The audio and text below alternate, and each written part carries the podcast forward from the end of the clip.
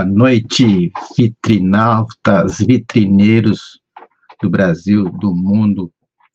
Hoje aqui, nessa segunda-feira, pós-eleição, está o Giba aqui no seu programa Quilombo do Giba, para falar um pouco sobre as eleições, né? Aqui, a de ontem e a que virá, mais especificamente da de ontem. Não centralizar tanto na questão das eleições para presidente, mas basicamente falar um pouco do parlamento, como será né, o parlamento aí, a nova bancada do parlamento brasileiro e se está atendendo um pouco as expectativas, principalmente para o quilombo do Giba, né? Alternativas mulheres feministas, negras, indígenas, movimentos sociais, como é que está essa representatividade? Você pode vir aqui, entrar, participar. Está ali o, o André, boa noite, André Rodrigues Nagi, que está aqui, se depois quiser entrar aqui para bater um papo com a gente aqui, tá, pode entrar aí para apresentar, inclusive, umas explicar aí depois com detalhes uns mapas eleitorais aí do Brasil, né? Que a gente que você me mandou aí, André, para a gente bater num papo, porque isso aqui é um, digamos, um pod vídeo, né? Não é um está sendo transmitido hoje, inclusive, no canal Vitrine do Giba. Também tem um canal Vitrine do Giba lá nos Spaces do Twitter e na página da revista partes, tá? Então é só para bater um papo gostoso. Você que vai chegando aí ou que vai ver depois pode interagir com a gente, né? Então a questão aqui hoje é esse bate-papo e eu quero começar é, antes de chamar algumas pessoas, o Cuca depois vai entrar aqui para bater um papo com a gente também. Eu quero já ir mostrando algumas né, referências aí desse campo do quilombo, por exemplo, né? Algumas pessoas que foram eleitas só para ilustrar, para depois a gente bater um papo, né? Por exemplo, nós tivemos já começar aqui pelo mais já pelos pelas polêmicas, né? Pela primeira vez nós elegemos três deputadas federais trans, né? A Érica Hilton do PSOL aqui de São Paulo, a Duda Salabert do PDT de Minas Gerais, e a Robionce, que é lá do, da região Nordeste, né? Norte-Nordeste. Certo? Então, três deputadas aí do campo né, das mulheres trans, que já é uma, um grande feito. A gente está aqui, muita gente hoje triste aí e tal, né? Mas tem que, pela primeira vez no Brasil, há uma representatividade desse setor no Congresso Nacional, no Parlamento. Isso é, isso é uma coisa importante de, de se, né, se perceber. Né? Uma outra questão também são as mulheres, inclusive mulheres defensoras do movimento é, sem terra. Né? Nós temos lá no, no, Rio Grande do Norte a eleição da Natália Bonavides, que ela foi reeleita como deputada federal em defesa dos trabalhadores das mulheres, e tivemos aqui em São Paulo, pelo PSOL, a eleição né, da deputada estadual é, do movimento né, é, MTST, né? ela que é preta, periférica, LGBT, a Ediane Maria. Tá?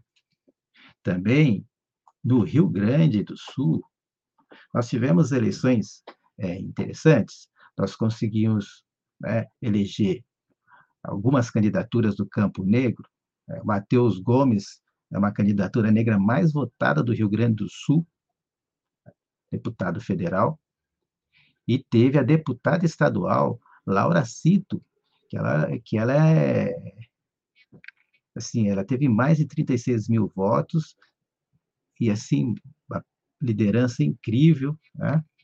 Tivemos também indígenas, certo? Aqui em São Paulo, a Sônia Guajajara, que na eleição anterior para presidente foi a vice do Guilherme Boulos, tá? a Índia Sônia Guajajara. Aliás, duas índias em Minas também foi eleita a Célia Cacria, Chacriabá. Acho que é assim que é a pronúncia tá? da Célia Chacriabá. Duas belíssimas mulheres lutadoras indígenas que estarão no Congresso Nacional. Né? Em São Paulo, nós tivemos a eleição da ex-ministra do Meio Ambiente, a Marina Silva, né, com uma expressão de votos, aí 233 mil votos, para lutar pelo meio ambiente, certo? Tivemos e a candidatura, a eleição dessa muito criticada, né? Mas no seu sétimo, seu sétimo mandato, né? Luísa Erundina, que mandou aí um muito obrigado a todas e todos pela confiança. Honrarei cada voto conquistado nessas eleições. Um beijo enorme, com muito carinho e afeto, Luísa Erundina. Então, mandou um, um oi aí para nós, né? Para todo mundo que votou na Luísa Erundina. E a gente critica muito, muita gente critica o setor evangélico, etc., mas no Rio de Janeiro, o grande, esse pastor é um pastor maravilhoso, o pastor Henrique Vieira, foi eleito deputado federal pelo Rio de Janeiro, tá? Quem não conhece a história desse pastor, os posicionamentos desse pastor, pode procurar, que é uma pessoa incrível, com posicionamentos incríveis, então, nós tivemos aí outras que a gente vai citar aqui durante o nosso bate-papo.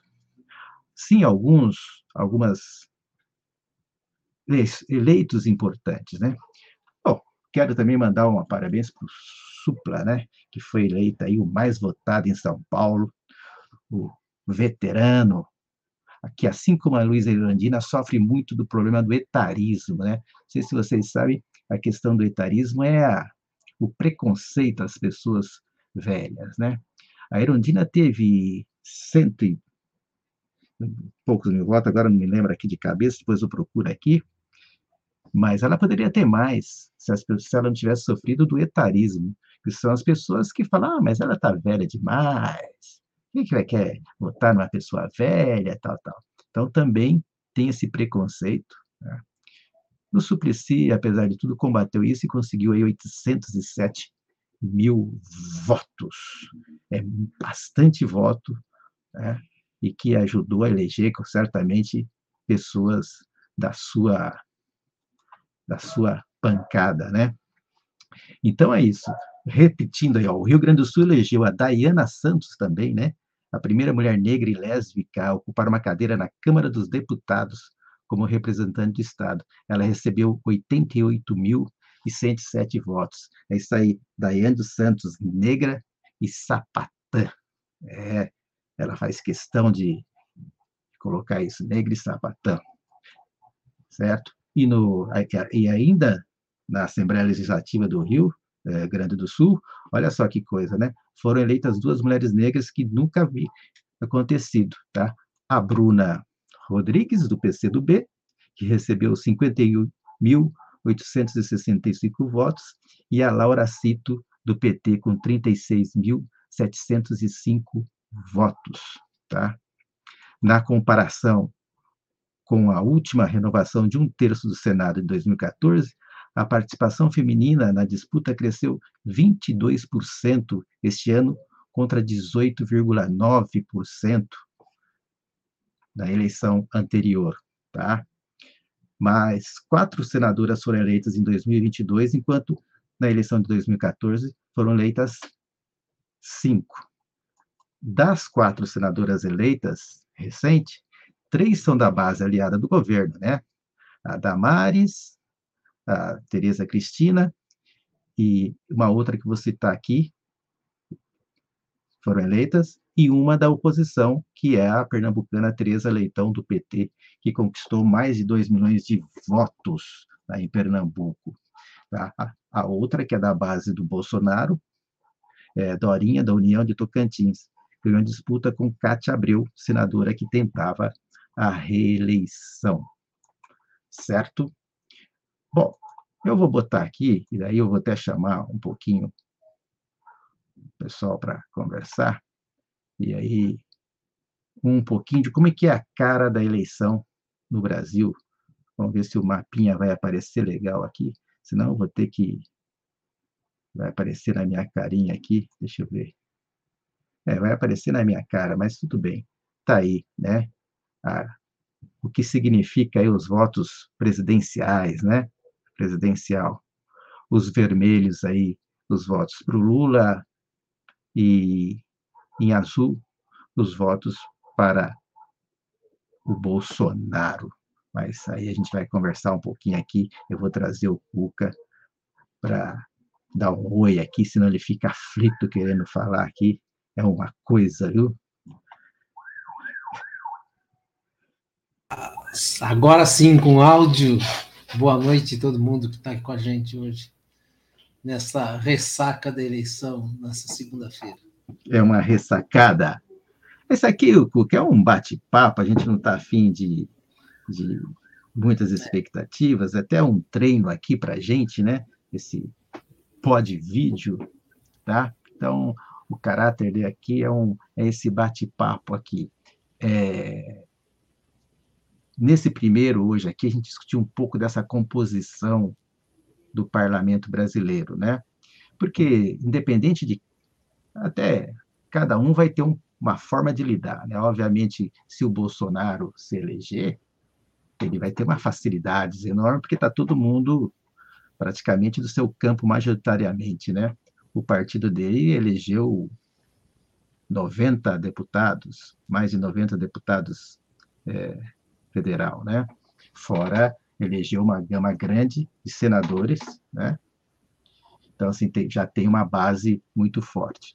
Porém, é, tá no, no, no, Congresso, na, na Câmara, não é tanto, mas também, majoritariamente, provavelmente com o poder na mão novamente do, do Lira, né? Aliás, mesmo que o Lula ganhe a eleição, é bem provável que o Lira também continue como presidente da Câmara. Então, é, terá que conversar, né? terá que ter é, um diálogo do Lula para governar com o Congresso que tem. Não é isso? Bom, é, bom, por outro bom, lado. Boa noite, é, Cuca. Boa noite, Giba. Boa noite, pessoal. Mas acho assim que o Lula tem uma capacidade de negociação, de conversa, é, é de verdade um estadista. Né? Então, embora o Lira deva continuar né, na cadeira do, do presidente da Câmara, mas pelo menos a gente tem uma perspectiva de que haja conversas para que essas coisas se revertam, caso Lula esteja na presidência ano que vem. Né? Isso. É... Agora vamos analisar, vamos, vamos, vamos, vamos dividir esse nosso bate-papo aqui em, em três momentos, vai? Um primeiro momento um pouco mais rápido, que é isso que você já começou a falar da eleição nacional, tá? Depois a eleição estadual, né? E as composições tanto das assembleias legislativas como da, da, do Congresso Nacional, né? Vamos começar. É, se a gente for analisar o mapinha, Cuca, eu vou ver se eu compartilho de uma forma é, de uma forma mais. Vamos ver se eu consigo aqui de uma forma melhor. Eu acho que não vou conseguir.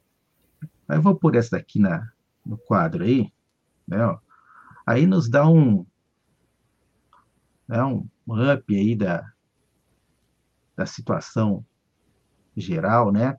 É, então vocês observam que o Brasil está aí meio que dividido, poderíamos dizer assim, né, Cuca?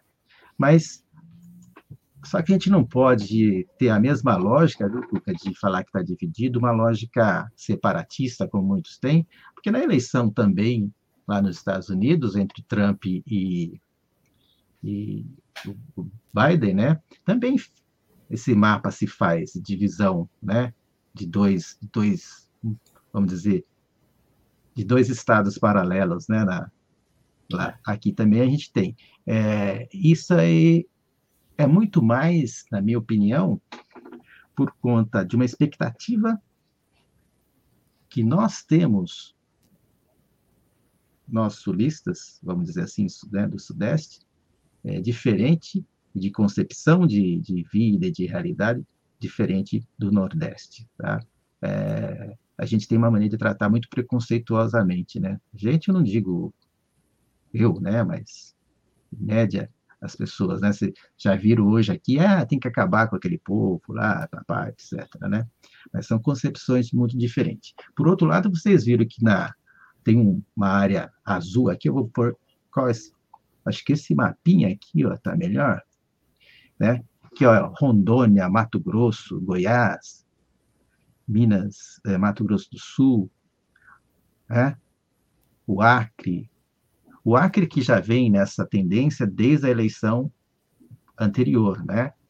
Desde a eleição anterior se mantém como um Estado conservador na, na, na eleição, elegendo pessoas conservadoras para o governo. Depois de mais de 16, acho que mais de 16 anos de governo é, petistas, né? Tá? É, então vocês veem que tem aí que é a região do agronegócio, né? A região do agro, forte, né, vindo. É, e, gente... e, e, o sul, que a gente já conhece, só finalizando aí eu te deixo você falar, Cuca. E aí, a, a, região do sul, aí a região do sul aí, né, que já é tradicionalmente, é, não é totalmente conservador. O Rio Grande do Sul já teve altos e baixos, né? Talvez, o, eu acho que colocar todos no mesmo balaio é, não, não, a gente não pode fazer isso, né? Santa Catarina, sim, é um estado conservador, mas curiosamente vai ter segundo turno entre um conservador e um petista. Olha só, né? O Paraná, que tradicionalmente é um estado conservador mesmo, que caminhou para a reeleição, então, e elegeu o Sérgio Moro para é, ministro, é, opa, senador, né? E o estado de São Paulo que todo mundo conhece e sabe que é um estado, tirando a, a capital e as regiões metropolitanas, é o interior, é um interior conservador, né? Bom, você está aí numa cidade não muito longe da capital e sabe muito bem do que eu estou falando, né? É, e isso é tradicional, não é de hoje, não é de, de, do governo agora, são anos e anos de conservadorismo, né? Então, por isso que mostra, tem muito bem esse, esse mapinha aí, mostrando um pouquinho, tá? Ô, Cuca, antes de eu vou te deixar você falar, só dar um oi, então, deixa eu, deixa eu tirar o mapinha aqui, e depois eu vou até arrumar um jeito de, de esse mapinha ficar mais fácil para a gente visualizar, é que eu deixei de um outro jeito aqui. Eu quero dar um oi aqui para quero dar um oi aqui para o pessoal que está chegando. Né? O André eu já dei um oi. E pro Cris. O Cris diz o seguinte, ó, esse mapa mostra como estamos divididos socialmente falando, né? É muito legal essa, essa verificação. Fala aí, Cuquinha. É, essa observação que o Cris fez aí sobre é, o que, o que fala sobre a nossa como estamos divididos socialmente, né? É uma leitura que eu faço também, porque a elite é, a elite econômica do país se concentra mais ao sul mesmo, a gente sabe, sempre foi. Há quem diga que os estados do, da região norte, por exemplo, são regiões abandonadas pelo poder público. Isso é uma coisa histórica. Então, a gente tem elite econômica na, no sudeste, principalmente, sul. A gente tem elite política, principalmente Minas, São Paulo e Rio Grande do Sul. Que, e essas elites, elas são conservadoras por natureza. E a gente tem aí no centro-oeste o agronegócio, que também é, foi muito favorecido por esse governo que está aí, conservador também. Então, é tal quadro formado. É, isso representa muito o que o Brasil é. Né? E Rio de Janeiro é uma coisa um pouco diferente, porque, tem, embora tenha sido capital, a gente pode chamar também de uma elite política, mas no Rio de Janeiro tem outras coisas que envolvem aí que não são bem a política, política nos moldes que a gente conhece de debate, de ideias e tudo. Lá, Rio de Janeiro acaba sendo refém de, de algumas forças lá que já virou histórico, né? Aliás, no governo do estado virou normal, o cara é governador de estado, na sequência o próximo cargo dele é presidiário. Todo mundo é, virou uma coisa meio maluca. Então, Rio de Janeiro virou um refém de algumas forças que estão ali, e eu não sei como é que faz para sair disso. Mas eu acho que essa divisão, concordo com você, Giba, não é uma coisa só de polarização. Em todos os momentos que o brasileiro se vê diante de dúvidas e tal, acontece isso. Aconteceu na primeira eleição para presidente, eleição direta, que foi, foi para segundo turno Collor e Lula. Que na época o PT era visto como esquerda, esquerda mesmo, extrema esquerda. E hoje a gente sabe que não é, tem um perfil de centro-esquerda, mas na época era vista como um perfil de esquerda e o Collor era perfil de direita. Foi o que sobrou. Então, esses momentos é. acabam acontecendo isso. Até é, o mote, que é um mote que, que foi multiplicado em várias outras recentemente, era assim, ó, a pessoa batia na sua casa e falava, você vai votar no Lula? O Lula vai invadir a sua casa, pegar a sua casa e, e tirar você e botar gente aqui dentro, botar você para correr.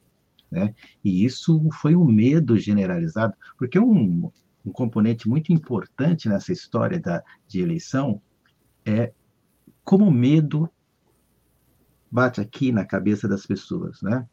E o medo é sempre muito trabalhado nas eleições.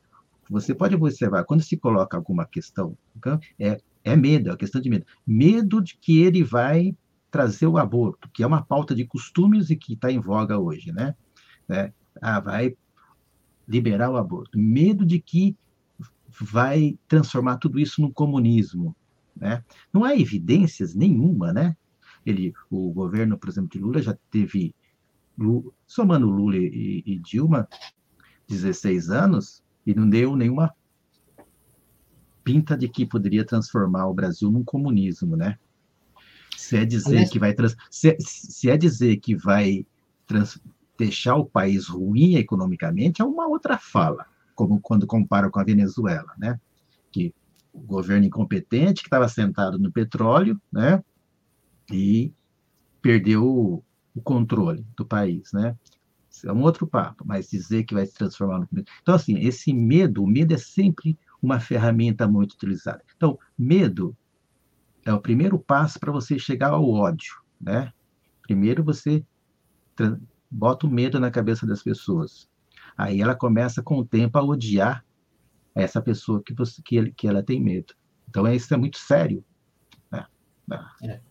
Não, e, na época o, que o, a campanha do Collor fez, por exemplo, lá em 89, foi dizer que, é, além dessa história que ah, o Lula vai botar a gente morando na sua casa aqui, é que assim, o Lula vai confiscar o seu dinheiro, vai passar a mão na sua grana que está no banco.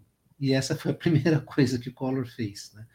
É. Então, e agora tem outras essas coisas de pautas é, de, costume, de, costume, tem a história da, da, da igualdade é, de gênero, da, do respeito, né?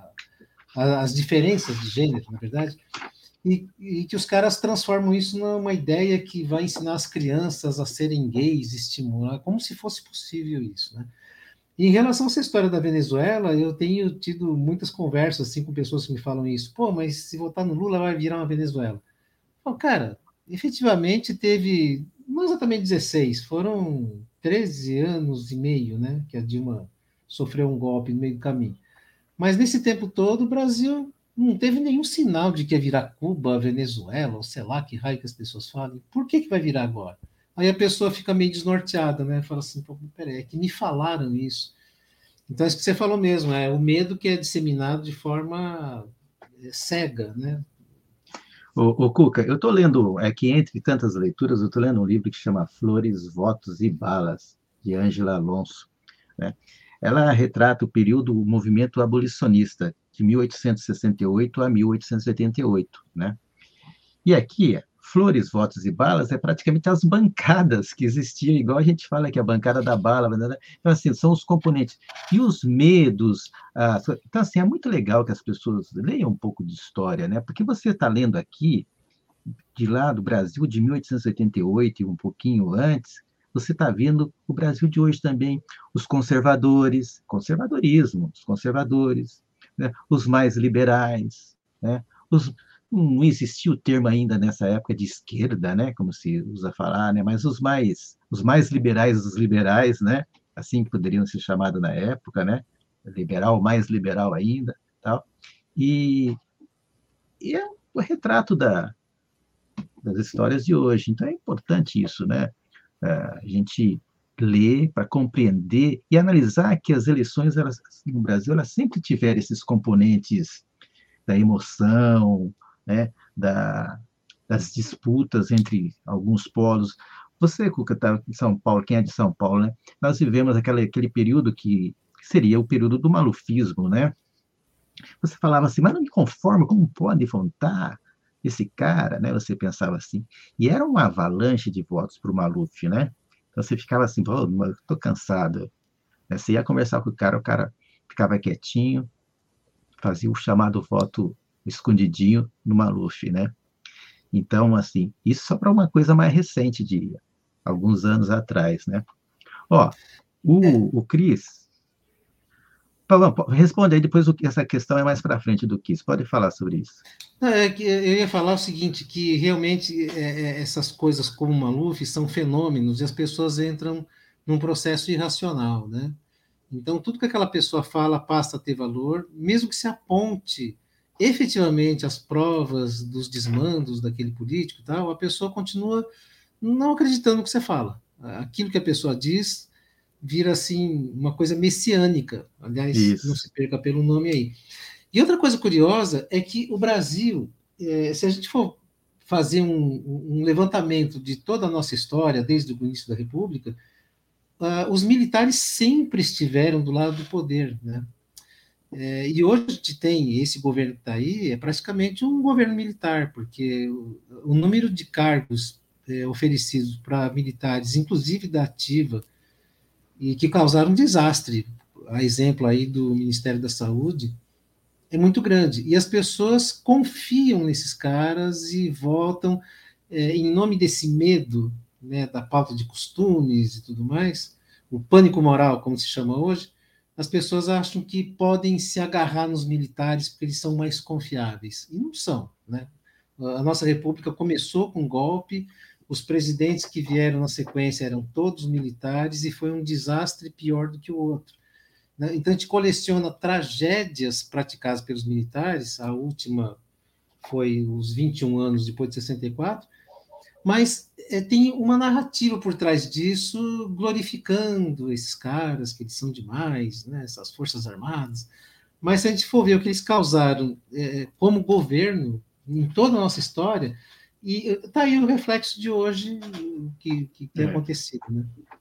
É, essa, questão é uma questão do que eu até pretendo retomar depois, mas isso é uma coisa mais histórica, que realmente, é, desde a República, que foi um golpe, né? E se você pegar, os, né, foi um golpe, foi um, a, a República foi um golpe militar, né? foram chamar correndo um, um, um militar que estava já com dor nas cadeiras lá no, no, no, Nordeste, se não me engano, não sei onde ele estava, se estava no Sul, né? foram buscá-lo para ele vir para o Rio de Janeiro correndo, para assumir, para dar aquele ar, esse é o nosso chefão, tal, tal. Aí, aí teve toda a história, depois teve o florianismo, né, mais para frente, né, que foi é, terrível. Aliás, o Floriano, deixa aqui no falar no Quilombo, sucedeu o Nilo Peçanha. Nilo Peçanha foi o primeiro presidente, e talvez único, né? Presidente negro do Brasil. Por um curto período, tá? Ele, por mais que a história tenta branquear, até as fotos, né? Que você pega as fotos tenta branqueá-las, ele era um negro, tá? Um mulatão, tá? Mulatão. Nilo Peçanha, procura aí, estuda história aí, gente, entra aí, Nilo Peçanha. Aí, em seguida, veio o Floriano, né, que foi, foi, foi terrível. Mas vamos responder essa pergunta aqui do que é mais atual. o Cristiano diz o seguinte: caso Lula ganhe, como vocês acham que ele governará? Senadores e deputados da oposição, Centrão será a salvação? E aí, ele acha que ele já tem uma outra pergunta aqui, a gente pode embalar. E quanto aos governadores dos principais estados? Como farão com um presidente desalinhado com eles? Bom, vai lá, Cuca, vai você, daí eu respondo. Bom, em relação ao, ao relacionamento com os governadores né, dos estados que não estarão alinhados com ele, é melhor que a gente tenha esse desalinho do que ter um, um, alinhamento à direita, né? Então é muito melhor que seja assim. Agora, é claro que vai exigir muita, muita conversa, muito diálogo, vai ter muita disputa, inclusive com o Congresso, né? Com a bancada majoritária do PL, que é a maior bancada que o PL já teve até hoje. Então vai exigir muito esforço, e eu acho que não tem essa coisa de o centrão, a, a salvação.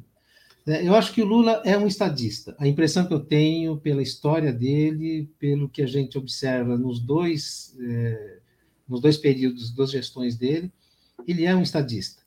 Ele, sobretudo, consegue juntar esforços, interesses de vários lugares e alinhar, encontrar as melhores saídas. Isso é uma qualidade que ele tem e que não dá para ninguém negar. Você vê o atual presidente, a forma como ele lida os desafetos, o próprio discurso dele, né, parece mais um brigador de rua do que de, de, de, alguém que exerce um cargo tão importante como esse.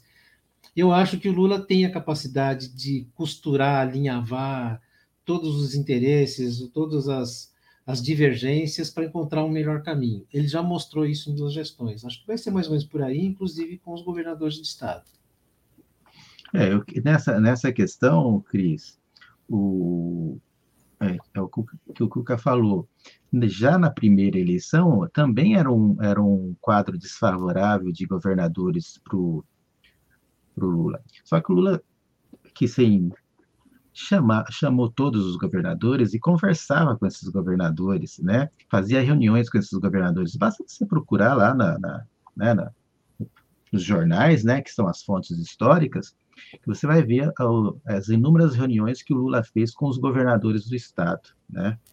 E tratava todos no mesmo patamar republicano. É isso que é república. Não é porque é, eu sou presidente e o governador do Rio Grande do Sul é de um partido de oposição que eu vou tratá-lo de desigual, porque eu tenho que saber do cidadão, dos, né, do cidadão, né, daquele estado. É ele que é o importante, né? O morador daquele estado, não o, o, o governador. Então, isso é uma coisa da República, né? Uma, é uma importante a gente ter. E isso ele exerceu com bastante dignidade, digamos assim, durante muito tempo, né? Essas chamadas.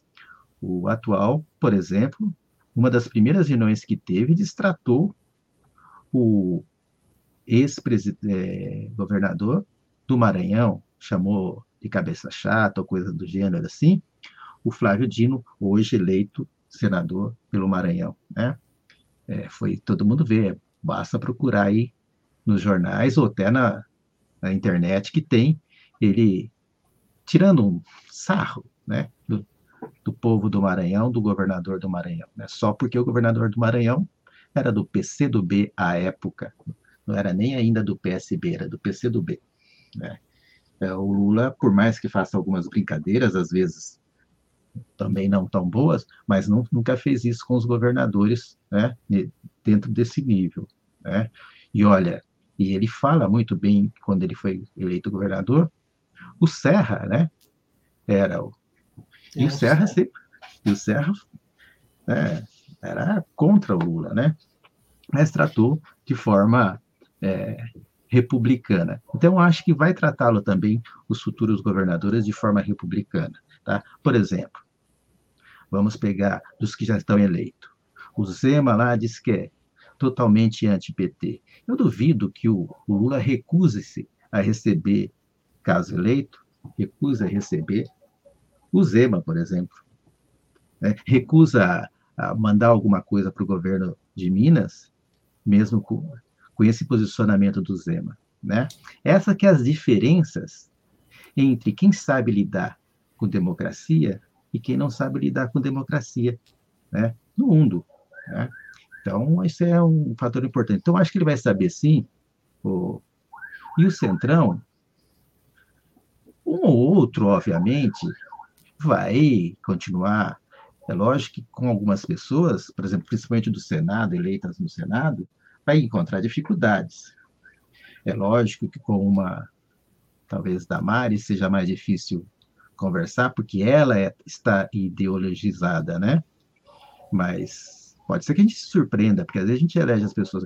Assim, com o Sérgio Moro, obviamente, hum, vai ter muito papo, né? Com certeza. Mas com a maioria dos deputados e senadores, acho que haverá diálogo sim e saberá tratar né, de forma consistente. Aliás, Giba, só uma coisa, eu acho que só a candidatura do, do Lula junto com o Geraldo Alckmin dá uma enorme demonstração disso. Né? O próprio PT, no início, resistiu um pouco a essa ideia, e houve grandes divergências entre Geraldo Alckmin e, e Lula, historicamente, mas eles souberam sentar e conversar e, com vista a um futuro onde se possa reconstruir é, o país depois de, de um massacre que eles têm, vivido. Eu acho que isso, é, isso já é uma grande mostra que o Lula é capaz de, de é, se superar os, as diferenças né, e partir para aquilo que realmente interessa. E o Geraldo Alckmin também, evidentemente, fez um esforço de, de se unir nesse projeto. Eu acho principalmente que a, a, conversa com o Congresso, eu acho que vai ser possível, e é possível, com o governo do Lula, porque o Lula já demonstrou, inclusive, uh, essa disposição em governar efetivamente, porque a gente tem visto um governo que passa a maior parte do tempo é, criando e gerenciando crises. É uma crise atrás da outra. A gente pode notar, nos últimos quatro anos, é, houve uma crise atrás da outra.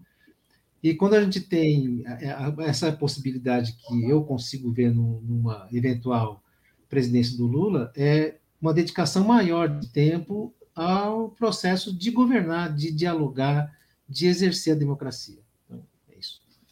É, é, exatamente. Aliás, você falou nessa questão do Alckmin, as pessoas perguntam, mas o que, que o Alckmin agregou à campanha do Lula? Talvez em votos não agregou mesmo, né? Talvez em votos não tenha agregado, mas ele agregou nessa questão que você fala, na conversa com setores que estavam muito né, refratários ao Lula, pode ser extremamente importante nesses 28 dias, né, de conversar com outros setores. Tanto é, por exemplo, o Tasso Gereissati hoje já acabou de anunciar que vai apoiar a candidatura do Lula, né?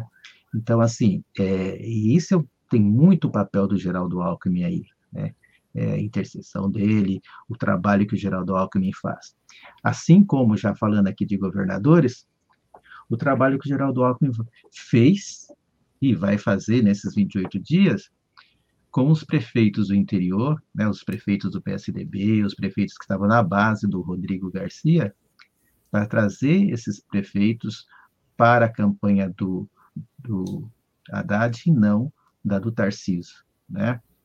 Então, é, o ganho não é em votos em si, né? O que trouxe. O ganho é na, é na articulação política. E muita gente às vezes fala, ah, mas a articulação política é muito importante, tá?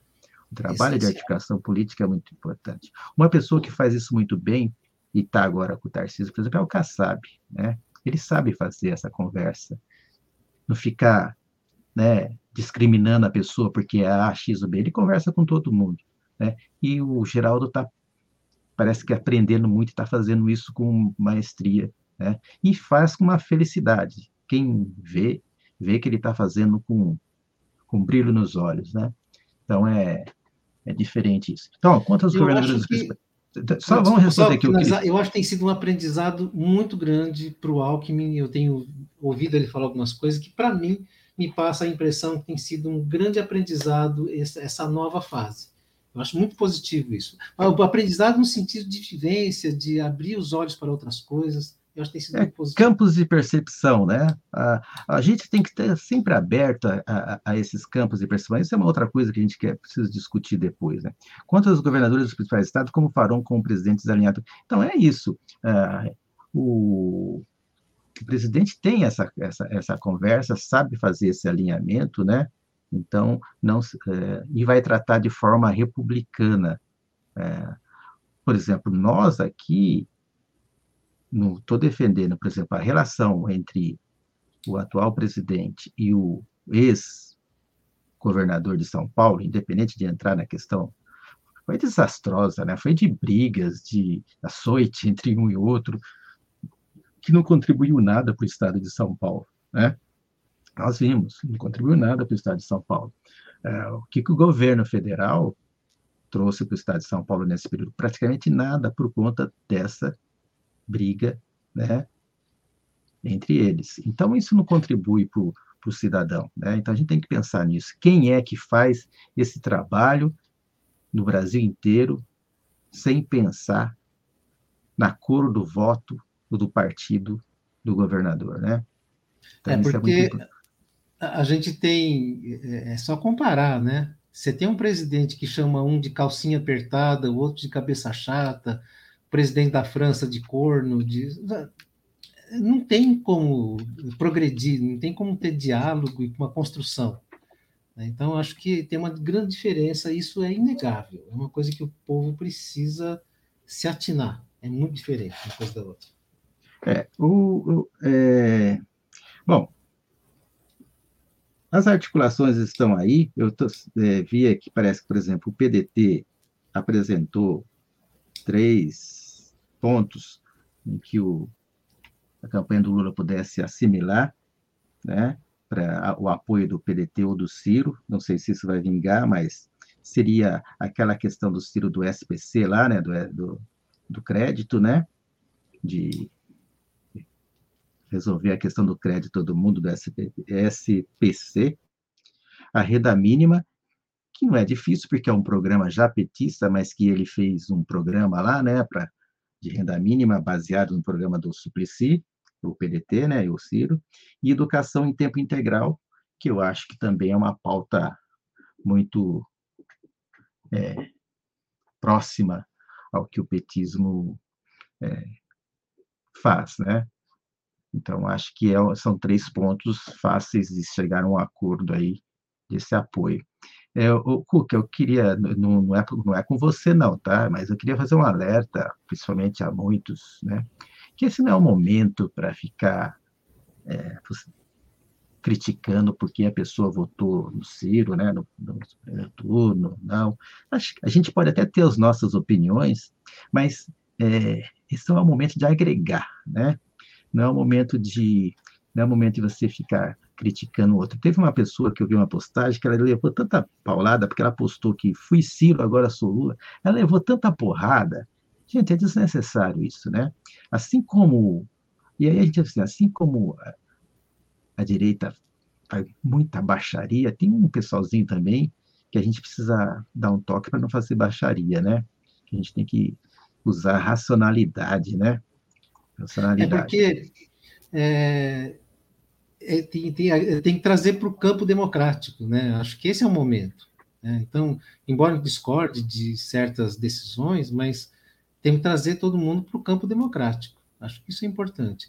Principalmente. O, Cris, o, o, Cuca, só te falando, o Cris postou uma outra coisa. Eu só queria fazer uma alerta antes de esquecer.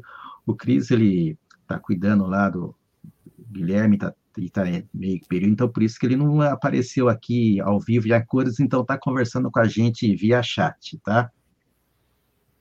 antes que eu esqueça de dar essa. Porque o Cris é um trabalhador assim, em tempo 24 horas. Né? E ele fez uma pergunta aí: tem acordo com os radicais ou se ganhar acaba isso? Você já pode completar e tentar responder essa questão. Não, mas então, é, eu acho que é só uma questão, como eu estava dizendo, é uma questão só da gente ficar atento e tem, vai depender de muita conversa da gente, no trabalho de formiguinha também, e em campanha nacional também, é lembrar que as pessoas que não dá para fugir numa hora dessa, né? Lá, agora sobrou esses dois, então agora não quero nenhum dos dois, não volto mais. Acho que é importante se, se posicionar. A abstenção e o voto nulo ou em branco é passar uma procuração para o desconhecido. Né?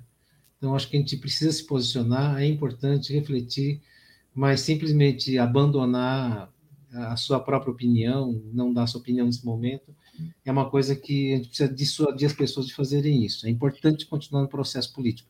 Tem um grande eu acho, que, eu, eu, acho que mais do que isso, é, é, você pode até ir lá, eu acho que é normal você não estar tá afim fazer um. Mas acho que pior do que isso é a abstenção. É. é o cara não ir votar, não ir se posicionar, não ir se posicionar é muito pior, mas muito pior do que ir lá ou votar nulo ou votar em branco. Né? É verdade. Entendeu? Porque pelo menos ele está indo lá e está se posicionando. Eu não quero saber de nada. Agora o cara ele fica em casa e não vai votar. A abstenção está quanto? 20%, né? É, foi alta, altíssima. Foi, Perde foi altíssimo. É, quase por volta de 30%. Assim, é muito alto e para uma pessoas que não estão querendo se posicionar, quer dizer, está tá querendo tirar o corpo fora de tudo. Né? Isso eu acho pior. Né? e mesmo em relação ao voto nulo e branco, é um direito, é claro que é um direito. Sim. Mas é, eu tenho convidado as pessoas com quem eu converso a refletir sobre isso, porque é um momento que não é um processo político convencional, como a gente já viu em outros momentos. Duas propostas políticas que divergem de uma forma ou de outra. A gente tem a barbárie versus a civilização. É um processo completamente diferente assim como foi a eleição que levou o país a viver a situação que está hoje, hoje, de novo, é, é isso. Então, eu, eu convido as pessoas a refletirem sobre isso e expressarem sua opinião. Tem um grande amigo meu, que o Giba conhece bem, o Edson, Edson Aparecido da Silva, que ele me disse uma vez uma coisa que sempre ficou na minha cabeça, que assim, olha, você não gosta de política? Tudo bem. Os caras lá adoram política. Eles adoram. E eles adoram que você não goste de política, porque eles fazem o jogo que eles querem. Então, a política está presente na, presente na nossa vida e não tem como escapar disso. Não é como time de futebol. Tem gente que fala assim. Hoje eu passei o dia realmente muito refletindo, passei um dia meio assim e aí as pessoas comentam assim: ah, mas você não pode ficar assim por causa disso. Ah, isso é só política. Como se fosse meu time que tivesse perdido, como se o meu Santos tivesse perdido para o São Paulo. A política faz parte da nossa vida, né? Não, não tem como a gente. Ó, o André, grande André, muito legal tá a sua participação aqui, André. A abstenção aumentou um pouco em porcentagem, mas Nunes e Branco reduziram. Ó, a abstenção foi 32,7%. E você tem razão, André. Os brancos 1,96, pouquíssimo, e nulo 3,48, tá? É isso com 99,91% das urnas lá que, né, esse dado. Realmente, muita abstenção. Isso é o grande problema. é muita gente que se negou a tomar uma atitude, né? A tomar um posicionamento pelo seu país. Porque é aquilo que, ah, eu lavo minhas mãos, eu não fui votar mesmo, tanto faz para mim, né? Eu acho isso, isso muito pior. Né? Então, acho que a gente tem que é, fazer com que essa abstenção diminua. Tá? É, então, é complicado. Então, ó, por falar em, em, números, então vamos lá. Né? Lula, 48,41%, Bolsonaro, 43,22%, Simone Tebet, 4,16%, Ciro Gomes, 3,05%, os outros, né, somados todos, 1,17. Né? E os brancos, eu falei, 1,59. E nulos, 2. Ah, é isso? 2? É, é dois e pouquinho. É, eu, eu tinha falado aqui brancos 1,59, mas é 1,99, mas é 1,59 e nulos 2,82, né?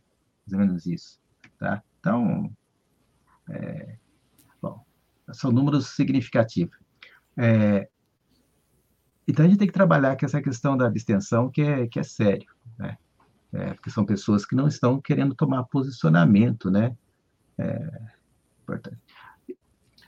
Aí, vou, aí eu volto, aí eu volto, aí eu volto para uma questão que eu queria colocar depois, e eu gostaria até que o Cris, o Cristiano, que pelo menos estão aí no chat é, participando, me até desse a sua opinião as pesquisas erraram ou não e onde é que erraram? Eu gostaria muito de ouvi-los, tá? Pelos posicionamentos, a gente vai discutir daqui a pouco aqui isso. Vai lá, Cuca. Não, eu ia perguntar da pergunta que o Cris tinha colocado ontem, que eu não estou localizando aqui. Qual? Acordo com os radicais, essas coisas, não? Ah, é do acordo com os radicais. Está aí, ó. Tem acordo? Essa eu também acho que não respondi também, né, Cris? Eu é. também não respondi.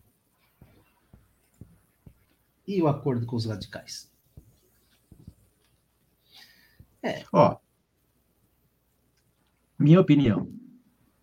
Não sei o que você está querendo dizer que é esses acordos com radicais. É o seguinte: quem ficar em oposição, boa parte vai manter. Quem perder vai vai arrumar lugares e locais para continuar a sua política, né? Por exemplo, vamos pensar hipoteticamente, se o Tarciso ganha em São Paulo e o, o, e o Brizola, o Bolsonaro perca a federal, todo esse pessoal vai vir para cá e para o Rio de Janeiro, né? Dois grandes estados que estão sobre a sua batuta. O Rio de Janeiro está dizendo que está, disse que está meio assim, né? O cara não quis muito compromisso, né? Mas em São Paulo é o compromisso total. Então, esse povo, pra vocês terem uma ideia, é, é, por exemplo, esse pessoal teve muito voto deles aqui como deputado federal. A Carla Zambelli, por exemplo, aumentou seu voto, teve 946 mil votos. O Bolsonaro filho, Eduardo, teve menos votos que a eleição passada, mas teve 740 mil votos. O Passaboi Passaboiada do Ricardo Salles, 640 mil votos, né? E assim por diante, né? E aí outros aí, que não vou citar o nome, então assim, tem pessoas expressivas para se manter aqui, né? No Estado e transformar o Estado de São Paulo como seu polo. Porque o grande problema das pessoas, Cuca, é que é, é falar que existe um bolsonarismo não é só o bolsonarismo, existe um movimento de direita forte, não só no Brasil, vocês viram na Itália agora, a França está mais ou menos, alguns outros países do, da, da Europa, existe um movimento mundial de direita muito forte. É isso que um setor é, precisa entender, que, que, eles estão a, né, em crescente como quem é contrário a esse posicionamento faz no dia a dia para combater esse, esse crescimento desse setor. É aí é que está a lógica. É no grito, ah, eu não converso com esses caras, eu não dialogo, tá, com quem é que você não dialoga? Tem que separar, tem que separar qual desse pessoal você pode conversar e qual você não tem condições de conversar, mas você tem que separar. Você não pode taxar todos no mesmo, né, na mesma linha, não são todos iguais. E assim como na esquerda nem todos são iguais, na direita também nem todos são iguais. É, essa que é uma questão. É, quem, como o André, fez é, sociologia e trabalhou com pesquisa, está né, respondendo já aqui a questão da pesquisa. Ó. As pesquisas, assim como o censo, tiveram muitos problemas e muitas recusas, o que pode ter contribuído para os erros, certo? Quanto o volume de recusas aumenta, o erro também aumenta. É, o André, você toca num, numa coisa interessante. Realmente, muita gente não queria responder, né? Não queria responder. Você sabe como é que é essa abordagem, Cuca? Você já foi abordado alguma vez? Não, nunca fui. O André pode me ajudar aí, porque uh, antigamente você está andando na rua, eles têm um, um, um papelzinho dizendo com quem que eles devem abordar de cada faixa, né? Daí eles chegam para você, tem uma pergunta básica que eles fazem para você primeiro, tá? Dependendo dessa pergunta é que tem continuidade, que não é a pesquisa ainda, é uma pergunta base para ver se você pode responder ou não, tá? Então eles estão te olhando. Primeiro, se você está olhando muito para eles, eles não não vão até você, porque sabe que você está doido para responder, então sabe que você já tem um posicionamento, entendeu? Então, eles tentam te evitar, eles tentam pegar o cara de surpresa. E na surpresa, eles fazem a pergunta: se o cara, como o André falou aí, se recusa né, a responder, Isso vai girando uma bola, né? Você vai girando uma bola. Né? O, o André disse, pior quem recusa é sempre contra as pesquisas. E também pode ser de um grupo específico, né? Certo? Então, assim, e quem geralmente recusa é que não quer dar, eu não gosto de... Então, assim, isso é um, isso é um, um dado interessante, né? E aí, esse setor, ele não quer, porque muitos têm medo, né? Tem quem recusa porque é contra, e tem aqueles que também é medo, porque hoje em dia a pessoa fica com medo de até de responder um questionário na rua ou um telefonema, né? Aquelas que são feitas via telefone. Ah, não sei para quem eu estou passando esses dados, com quem eu estou conversando, não vou, não vou fazer via telefone. É. Mas uma dúvida que eu fiquei, Giba, eu já ouvi logo hoje pela manhã no, pelo ICL Notícias, o pessoal comentando isso, né, que havia muitos recursos e tal. Mas eu não consegui pensar, do ponto de vista matemático da estatística, o seguinte: se você tem uma, eh, em qualquer tipo de pesquisa, tem uma população X e você entrevista um número dentro dessa população, isso vai representar uma amostragem e depois a a margem de erro é baseada justamente nessa amostragem em comparação com esse grupo que você está pesquisando. Uhum. Eu não sei exatamente como faz, mas matematicamente é isso aí. Então, o cara que se recusa, ele simplesmente não entra na amostragem. Então, por que, que isso fez tanta é, diferença? É, é, que aumenta, é, que aumenta a diferença. Mas uma coisa que aconteceu, que eu, antes que eu esqueça, que é a minha opinião, é o seguinte: a, pesquisa não errou no Lula, que o Lula está dentro da faixa porque 48% está de 48 a 49,50, que é o que estava andando em média, ele está dentro da margem de erro, certo? Então, no Lula, não errou. Na Simone Tebet é, e no, no Ciro, não errou, tá? Então, o que aconteceu? Foi no Almeida, alguns extratos que não estavam, que estavam lá dando como é, ou em outro candidato, tal, é que foi e que foi o do Ciro, né, que estava dando seis, uma coisa assim, né, que caiu muito. A Tebet ficou mais ou menos no mesmo patamar. Então, assim, teve um, um, sim, teve um movimento de alguns eleitores desses dois, tanto da Tebet quanto do, do, do Ciro, e talvez até de outros candidatos, por exemplo, da União. Também. Não, não, os candidatos da União Brasil, da Soraya lá, hum. tá? É, que acabaram votando no Bolsonaro. Entendeu? Por isso que o Bolsonaro ficou um nível acima da, desse ah, Vamos pegar São Paulo. Vamos pegar São Paulo. A mesma coisa aconteceu aqui, né? É, só que aí, inver, aí inverteu a lógica, né? Você teve um candidato que. Por quê? o Rodrigo caiu lá embaixo, esse pessoal já fez a escolha. Boa parte dos candidatos que não votaram no Rodrigo já fez a escolha pelo Bolsonaro, pelo, pelo Tarcísio. Por isso que o Tarcísio fez aquela subida. Não vou falar de senador, porque senador já é a segunda vez que ocorre esse episódio aqui no estado de São Paulo. Tá? É a segunda vez. Com o Major Olímpio já foi assim. Ninguém dava nada, né? eu não me lembro das outras candidaturas, mas o Limpo estava lá embaixo. A hora que chegou na eleição, ele, pum, passou lá na frente, né? Então, se teve um voto muito grande, né? Quero dar uma boa noite aqui para o Cleuder. Boa noite, Cleuder. Beleza com você? Saudade aí. Estamos aqui, Cleuder, conversando um pouquinho sobre política, coisa que a gente gosta, né? André, se pensar os 12% dos terceiros que ficariam apenas que ficariam apenas seis migrou para um dos candidatos. Sim, então, é isso que estou falando, que houve essa migração né, de votos. Por isso que eu falo assim, o, o, os, os, institutos sérios não erraram muito grande, está pouco, sabe? E essa dinâmica, ela sempre existe. Por isso que você fala, é coisa matemática mesmo, né? Que você está querendo falar, Cuca. Então, assim, dentro dos extratos. Ocorre num ou outro candidato que faz a surpresa, mas essa surpresa está por conta de alguma coisa errada com o outro. Né? Mas é traduzindo o que eu entendi aqui, na verdade, houve algum, um, algumas, alguns setores é que se comportaram mais nessa recusa. Agora entendi. Sim. Aí desequilibra isso, a amostragem. Isso. É isso que o André quis dizer. É, alguns setores específicos, né, que não conseguiram detectar. O, o Cleuder, por exemplo, o Cleuder está dizendo que as pesquisas não conseguiram mensurar os indecisos e o voto útil. Então, o voto útil é o que eu estava falando, dos indecisos eu ainda não tinha citado. Né? Então, assim, é, aí é que, que não foi mensurado. Né? O, acho, acho que está aí. Né?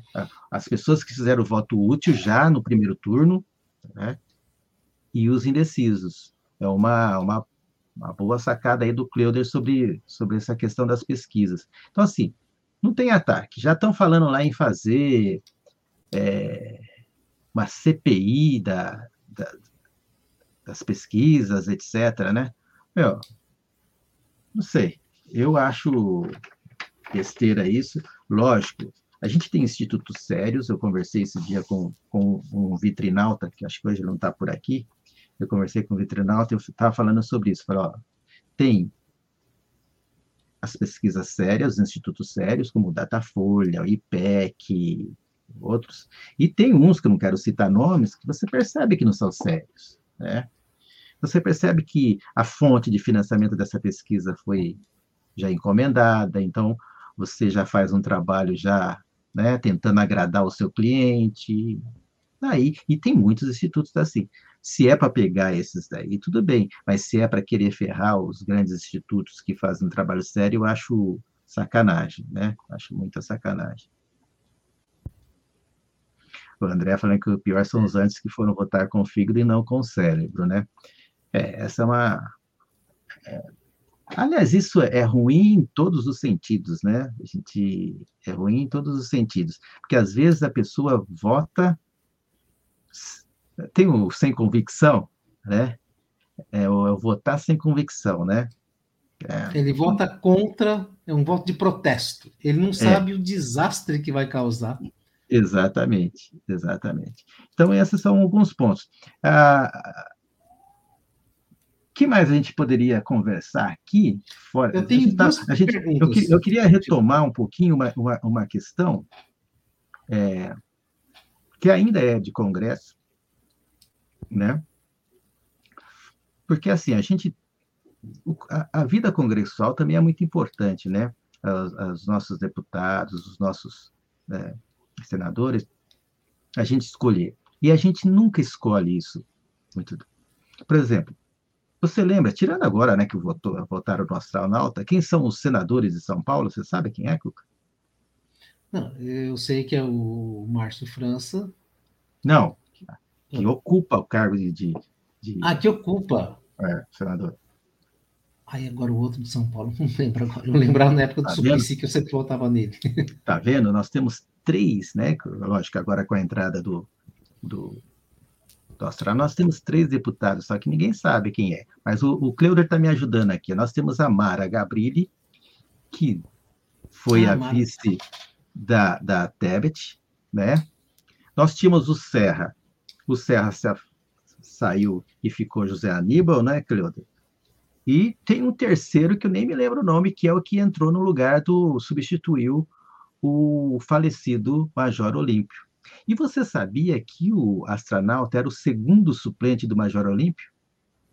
Ah, fantástico. O segundo, é, tem o primeiro suplente e o segundo suplente. Ele é o segundo suplente do Mas... Major Olímpio. Nada, mas pode, né? Ele, ele abdica de lá daquela suplência para ficar no, no cargo dele agora, de senador.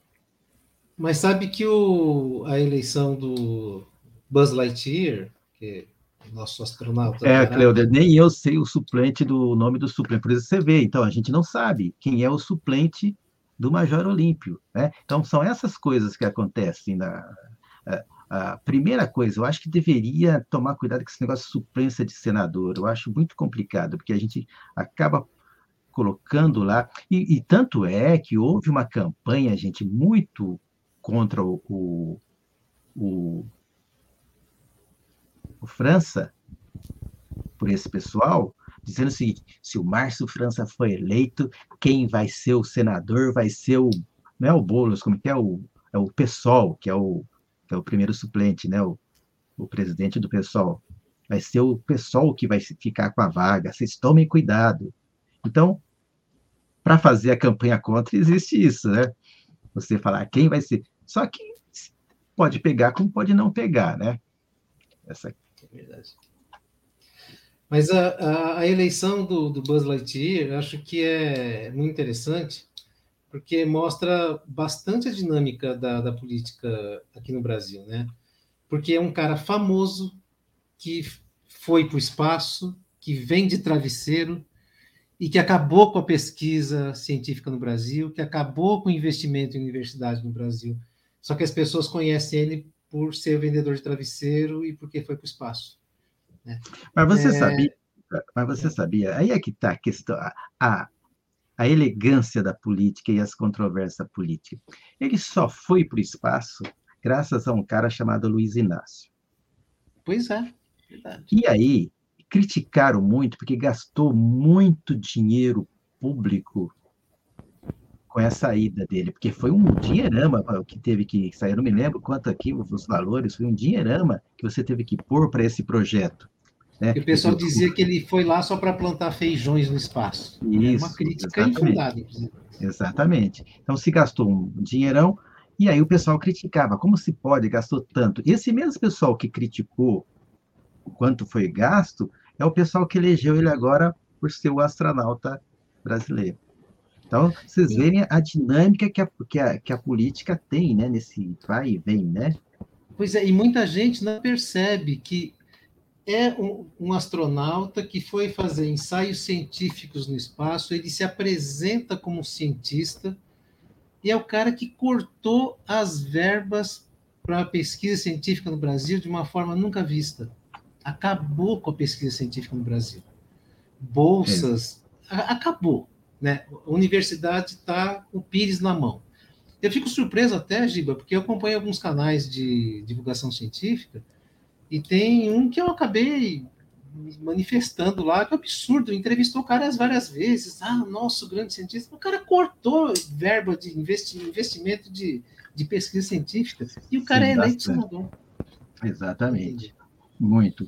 Ó, oh, foi importante, eu quero destacar a, a Marina Silva lançou hoje um manifesto de posicionamento dela muito interessante, é um manifesto bem grande, mas é um manifesto muito bem escrito, muito bem cuidado, né, que ela diz o seguinte, para cuidar de São Paulo e do Brasil, é essencial a união de todos os democratas. Tá? Hoje é dia da gente saudar, em primeiro lugar, a determinação e a força do povo brasileiro, mesmo diante de todas as dificuldades possíveis e imagináveis colocadas por um governo antidemocrático e avessa a tudo que é republicano, os eleitores foram às urnas e manifestaram majoritariamente sua confiança de que a democracia deve ser fortalecida, ampliada e que é sob seu regime que queremos construir nossos caminhos e nossas vidas. Aí vai um, um grande. Eu vou até acho que deixar duplicado depois na vitrine do Giba, isso aqui no, no, no blog, é, um, uma um bela manifestação de apoio né, a, a, ao campo democrático aí, tá? Inclusive depois cita no caso de São Paulo também, tal, tal, mas o, ela cita majoritariamente a questão do governo federal, tá? É um Giba. Você sabe Sim. quem seria a suplente da Marina? Porque eu acho que se Lula ganhar, ela deve ser guindada para um ministério. Eu acho que seria uma grande medida, uma opinião minha, né? Seria uma grande medida.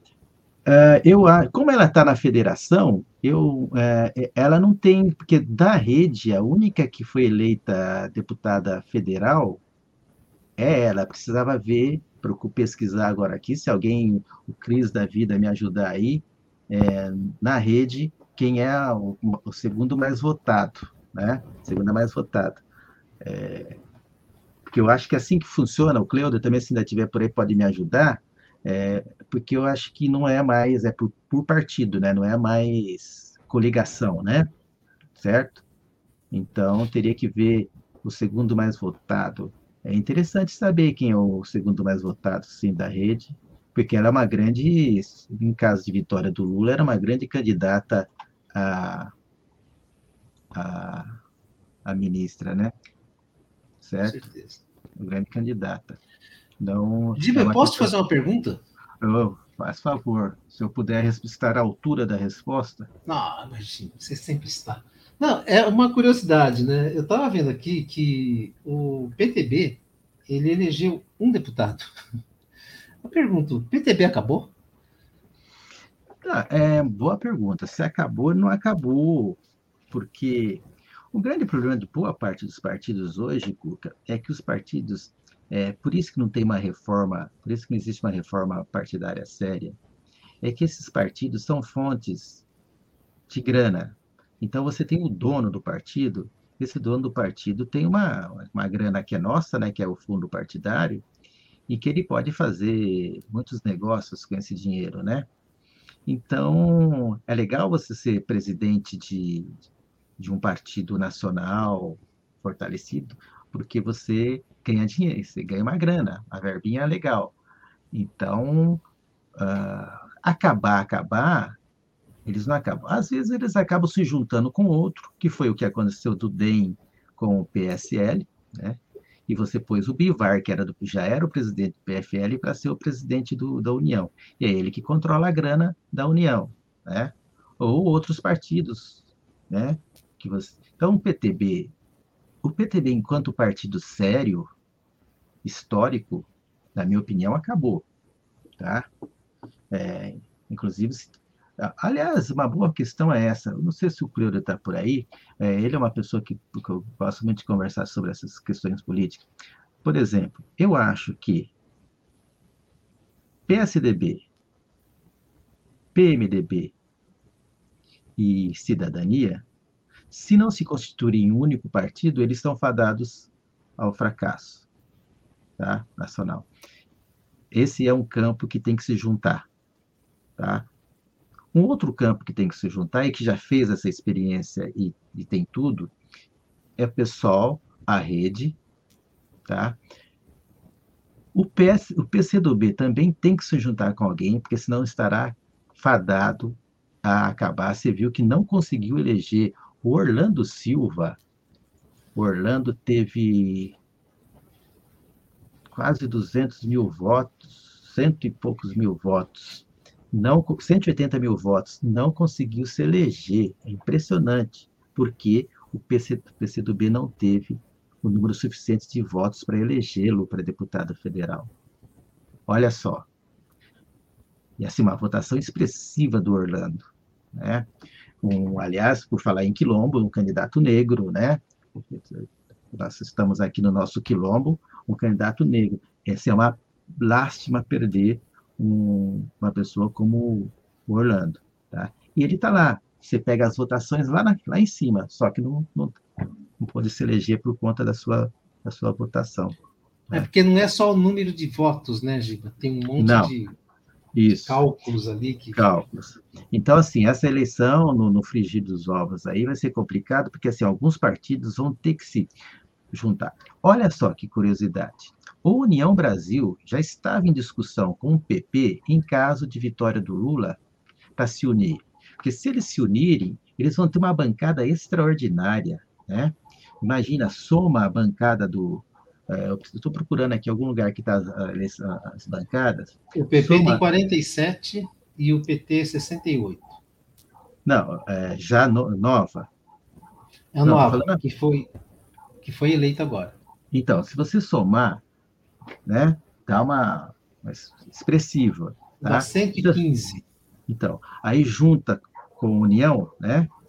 Junta com União, então você tem mais de 100 deputados, quase cento e poucos, a metade, né? Cento e poucos é, deputados, cento, quase 130 deputados. É muito deputado. Tá? Então, você tem um poder grande. Então, os outros partidos também vão ter que fazer as mesmas coisas.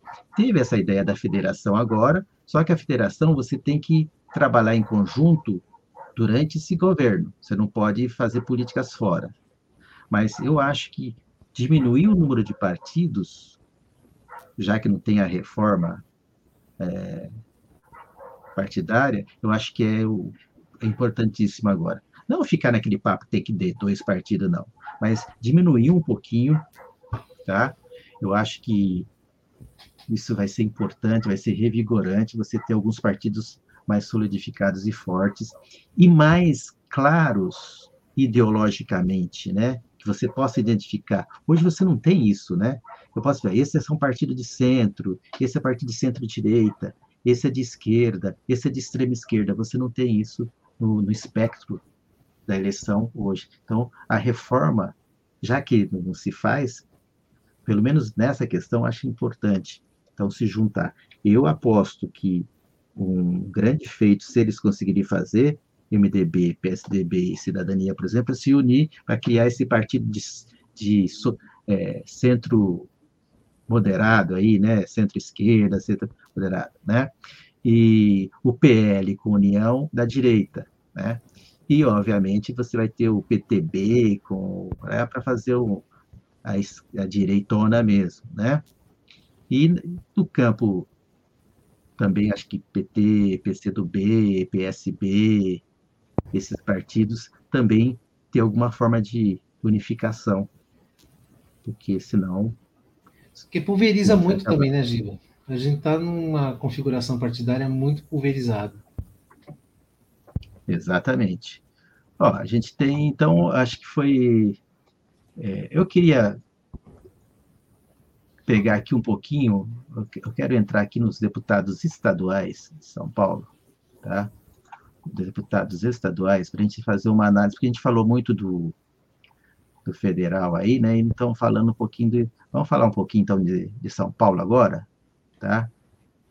Falar um pouquinho do estado nosso aqui, mas pensei que isso vai para todo lugar, mas vamos falar um pouquinho aqui, onde também é interessante a gente a gente conversar. Bom, ah, eu primeiro faz uma adenda, né? O Boulos, né? Cadê o Boulos? Eleito com mais de um milhão e, e meio de votos aqui. É, deixa eu ver aqui, ó, aqui, ó, tem algumas contribuições aqui. Ó, senador Jordano é o suplente do Major Olímpio, ele está no MDB agora. Giordano. Nunca ouvi falar. Né? Ah, o José Serra não se elegeu deputado federal, então foi candidato a deputado federal, não conseguiu, né? É... O que, que é? Diz, acho que foi. Não, não. É... Pela rede só foi eleita a, a, Marina. O que a gente, que a gente quer saber é um na rede quem é o segundo mais votado na rede. Teria que o Cuca estava pesquisando. É. Dois deputados pela rede, Giba. Qual que é o outro? Eu estou tentando achar. É, eu só vi a Marina. É? Só vi a Marina, não tem outro, não. Tá? Não tem outra, só a Marina mesmo, que foi eleita pela rede. Tá? Mas, né?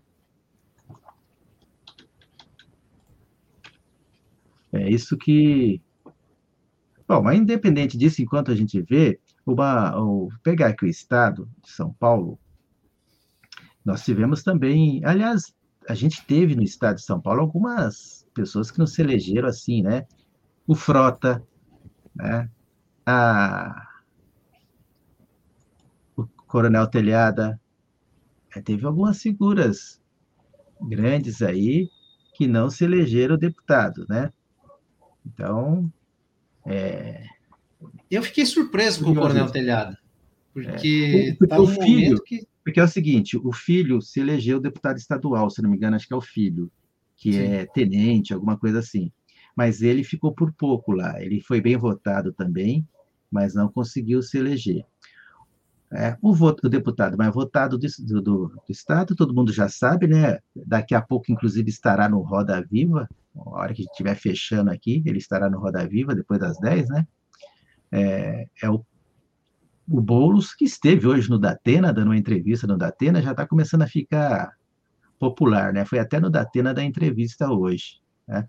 Teve um pouquinho mais de, de um milhão de votos, um milhão, cento e alguma coisa de votos, né? 1 milhão 145 votos, uma coisa assim, tá? Então, parabéns ao Boulos, uma nova liderança aí nesse campo que, que está surgindo, né? Que é importante a gente destacar, certo? É, governo do Estado foi o Suplicy, como eu já falei aqui, com 800 e poucos votos, né? É, uma bancada. Aliás, tem uma bancada aqui, que eu, deixa eu pegar aqui. Eu estou hoje meio pessoal aqui, viu, Cuca? Olha hum. aqui, ó. Olha só. Uma, tá aí, é, a Marina está aí porque ela faz parte desse campo aí, entendeu? Ó, Guilherme Boulos. Aqui está errado porque é um pouquinho antes de fechar a totalização total. O Guilherme Boulos teve mais de um milhão, tá? Mas só para você ter uma ideia dos que foram eleitos, tá? O Guilherme Boulos não olha para os números de votos, é, os eleitos. Guilherme Boulos, a Érica Hilton, que é uma negra trans, né? Aqui vereadora de São Paulo, a Marina, a Sâmia Bonfim, a Sônia Guajajara e a Luísa Orondina. Então, assim, uma expressiva. O, o que eu lamento é a não reeleição do Ivan Valente, tá? É, o Ivan Valente, que é uma, uma perda grande, a Ivan Valente não ter conseguido se eleger, tá? Então, é uma pena mesmo o Ivan Valente não conseguir, certo? Em São Paulo, né, a gente teve aí, então, o, o Suplicy com 807 mil votos, o Carlos Gianazzi com 276 mil, a bancada feminista, né, Paula da bancada feminista, a bancada feminista do PSOL, quase 260 mil votos, uma votação extraordinária, tá? E aí a gente teve o irmão da, da Zambelli, o Bruno, acho que, é, se não me engano, é irmão, com 236 votos. Major Meca, aí é, é o PL todo, né, com aquela grande votação, né? Major Meca, 220, Tomé do Republicanos, o André do Prado do PL, Tenente Coimbra, o delegado Olim, e a Ana Carolina Serra do Cidadania, que ela é de Santo, Santo André, estourou de votos em Santo André, o Milton Leite, filho, né, então não precisa nem dizer de filho de quem que é, é do União Brasil, com 198, o Gil Diniz, do PL, a Bruna Furlan, que é lá da, de Barueri, né, filha do, do prefeito de Barueri, o Conte Lopes, Ita, aí veio o Itamar Borges do MDB, o Marcos Damasio, e aí vai uma, uma lista aí, cara, orando, para depois vir, olha só que mais interessante, Cuca, olha só como que é a eleição. Você teve um, um Eduardo Suplicy com 87 mil votos. Aí você vai, vai. O próximo deputado do PT com mais votos vai ser o, vai ser o Emílio de Souza, com 157. Olha a diferença entre um e outro. A diferença muito grande entre um e outro. Então, você vê como que é a força de um puxador de votos no partido, né? quando ele está no auge. Mesmo com... Ah, mas no auge, conseguindo eleger, né? porque só nessa daqui o Suplicy elegeu muita gente. Lógico que a Bebel, o Emílio foi reeleição, a Bebel com 150 foi reeleição, o Enio Tato reeleição, Luiz Fernando reeleição, né?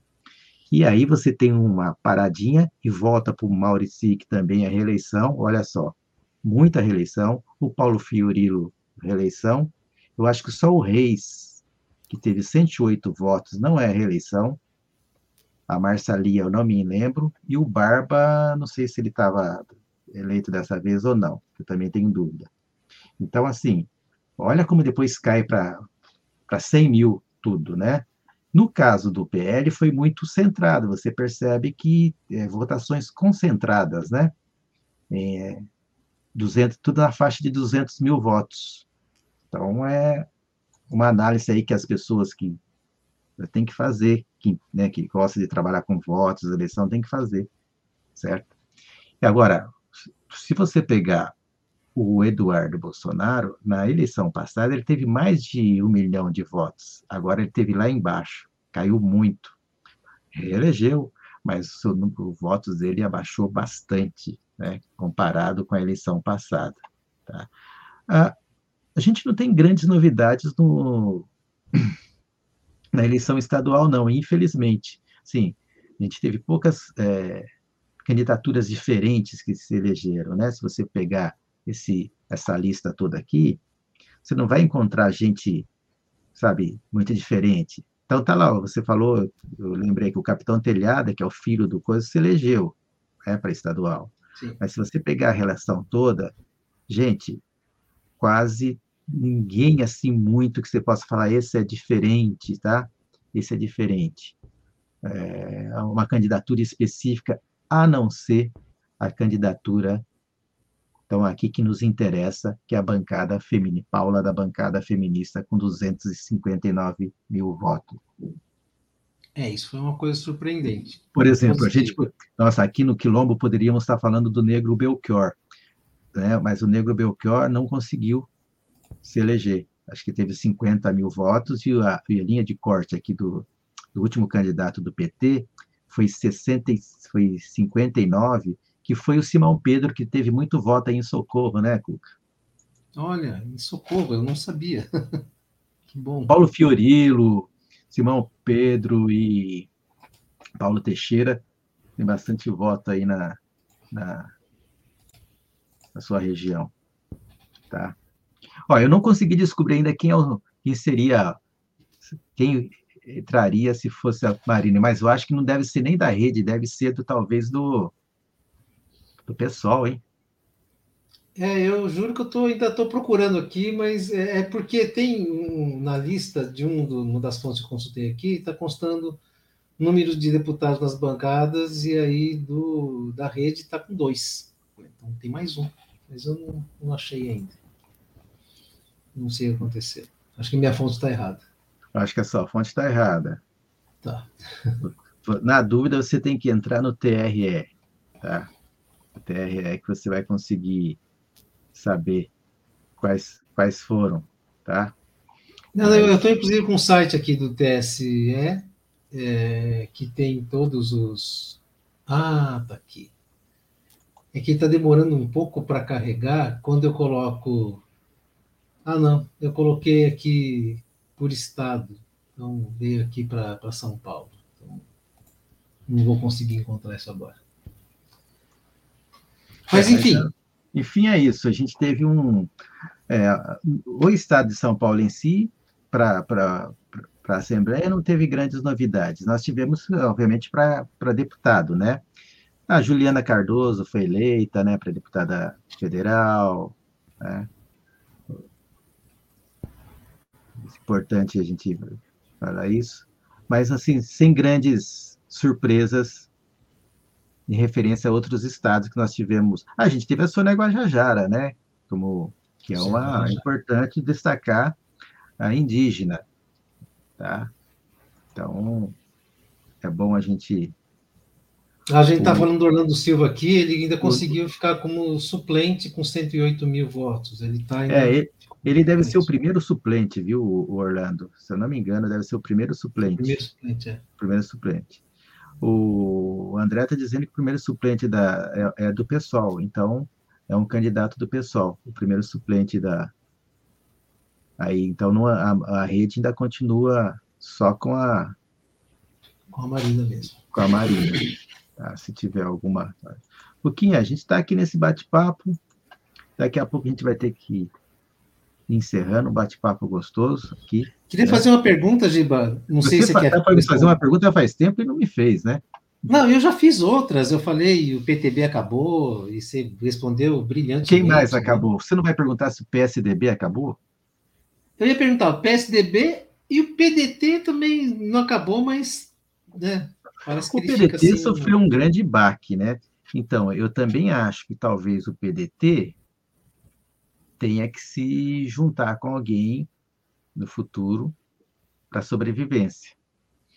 Hum, fica difícil nesse campo do que é o PDT hoje, porque não sei se vocês viram, eu acho que eu comentei isso no giro da vitrine, né? É, que o PDT teve uma ala que entrou no PDT, que é uma ala ultra de direita, que é praticamente quase que é, integralista, né? Que olha só que coisa curiosa, né?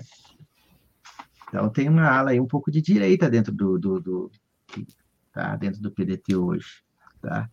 É, mas eles saíram bem fragilizados, o PDT saiu bem fragilizado, tá? é, vai ter que pensar em estratégias futuras, tá? ver para que lado quer caminhar, certo?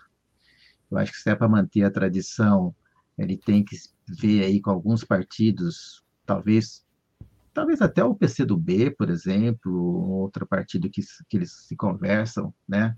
É, um pouco nesse campo, para tentar se juntar e recriar, né?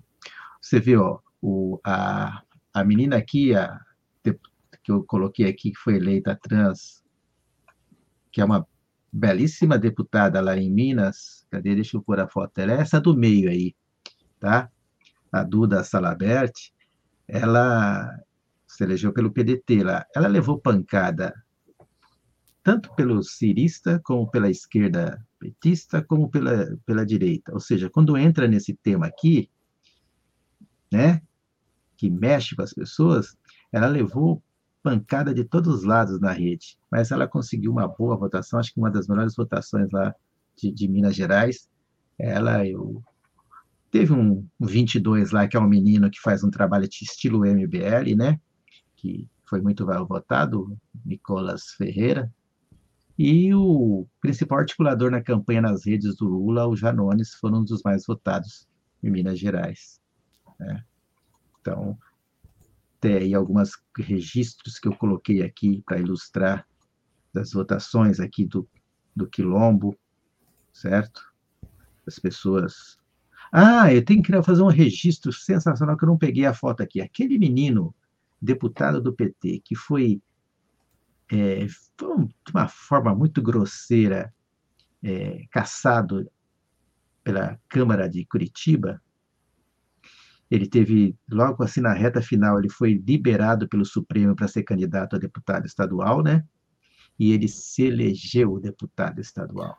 Ou seja, esse menino não é fraco, né? Esse menino não é fraco, não.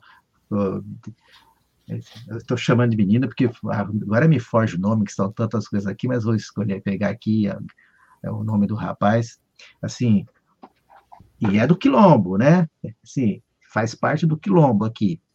Então, parabéns, é, porque foi, assim, violentado, vamos dizer assim, do seu mandato, né, como vereador, e agora deu a volta por cima, é deputado estadual. É o Renato Freitas. Renato Freitas, obrigado, Cuca. Renato Freitas. É um lutador, né? Ele, nossa, lutador. Isso parece coisa de filme, né? Parece que o cara vai conseguir se levantar, ele cai de novo, ele levanta e cai e não desiste. Ó, então, ó, o, o,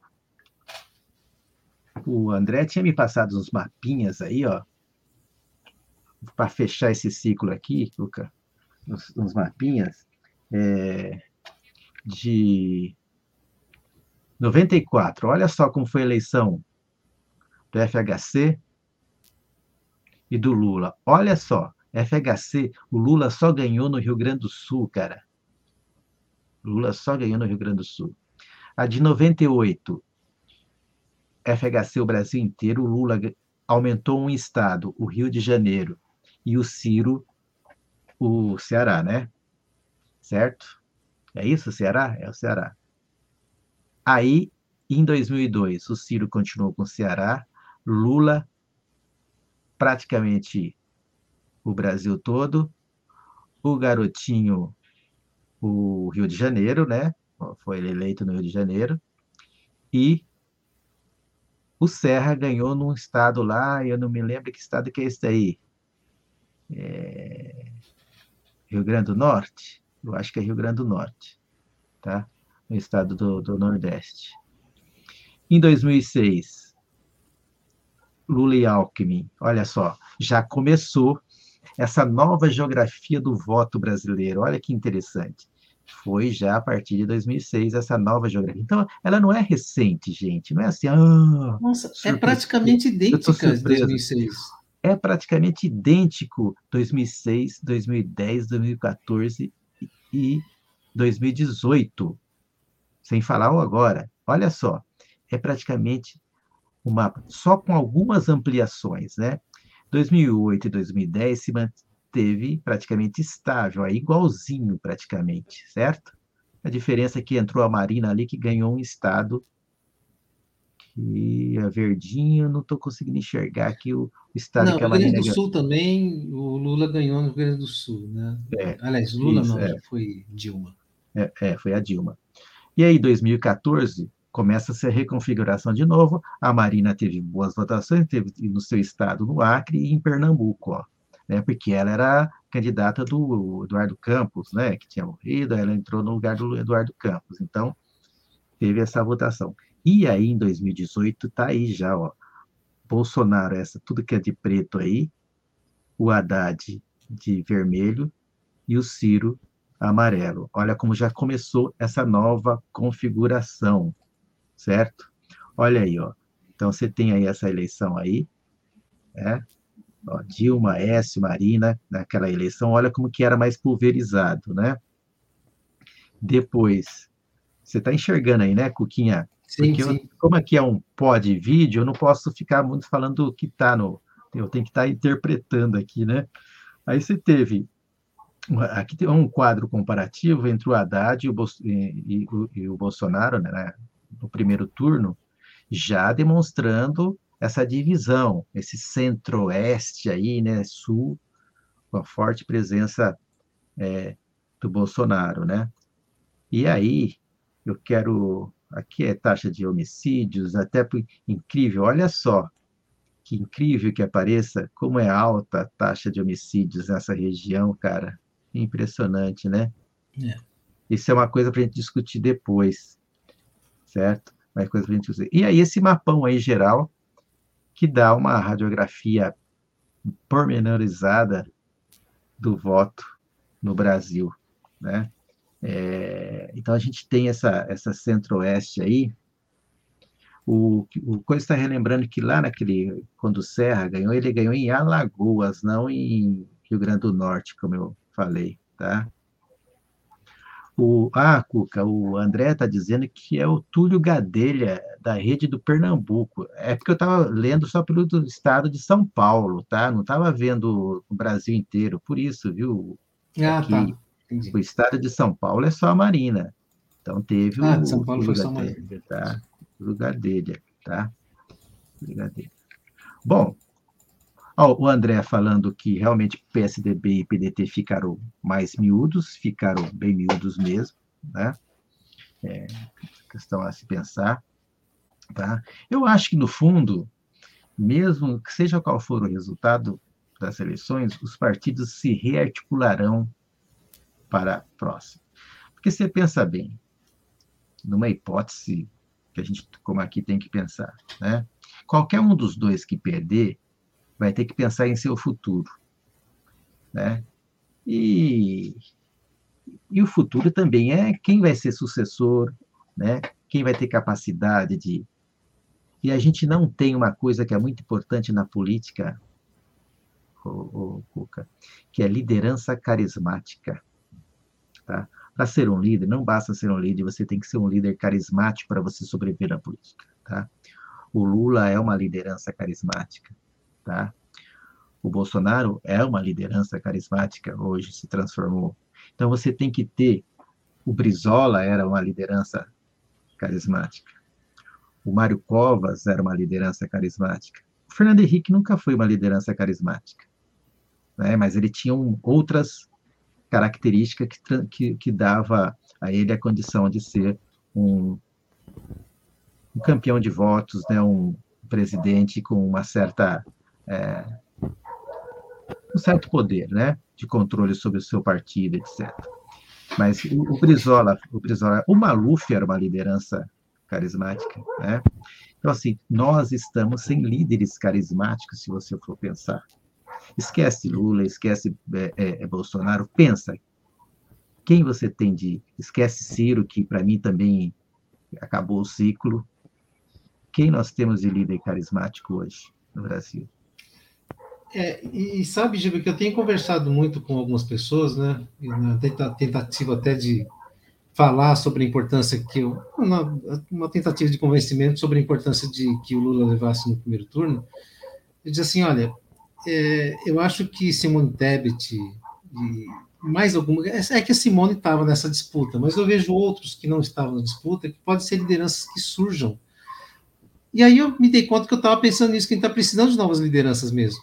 E é isso que você está falando, de novas lideranças que sejam carismáticas e que tenham, assim, uma, um top of mind no eleitor, falar, putz, esse cara eu conheço, tem uma história e tal. E a gente realmente não tem isso, né? A gente está muito... O estoque está muito baixo. É, então... E está bem baixo mesmo. Então é isso, a gente tem que descobrir, ter novas lideranças. O pessoal costuma, hoje tem uma, tem uma pessoa que na Folha, não vou citar o nome, uma jornalista, que eu tenho observado que ela gosta de pegar no pé da esquerda, assim, do Lula, etc. Não sei qual é dessa colunista.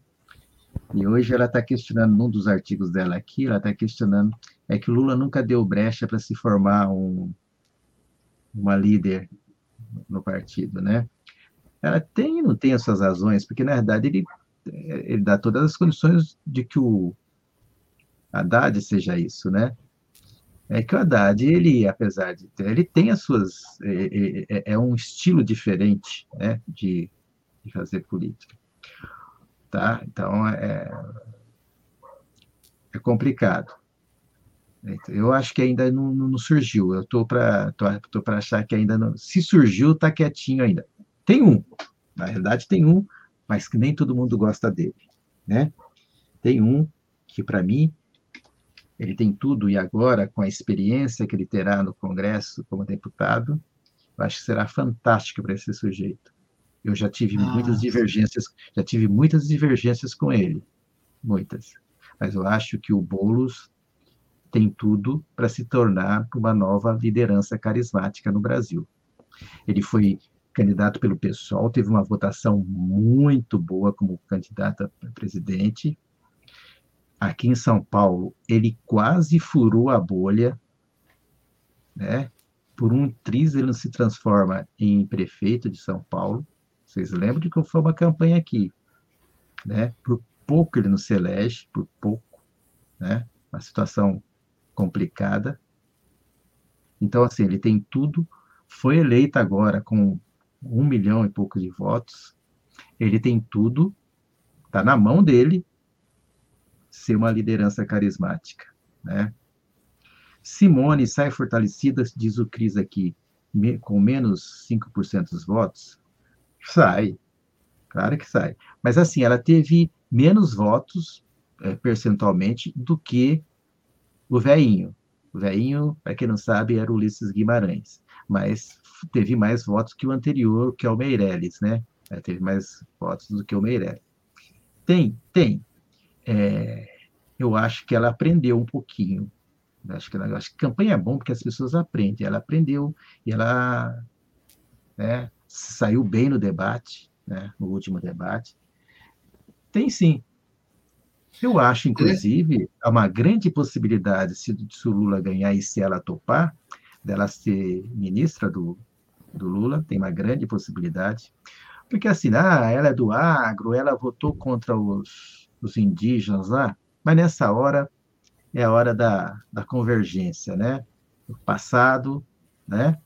Vamos e lá. ela votou pelo golpe, inclusive. Mas eu Sim, também é, acho que inclusive é outro momento. É, inclusive isso.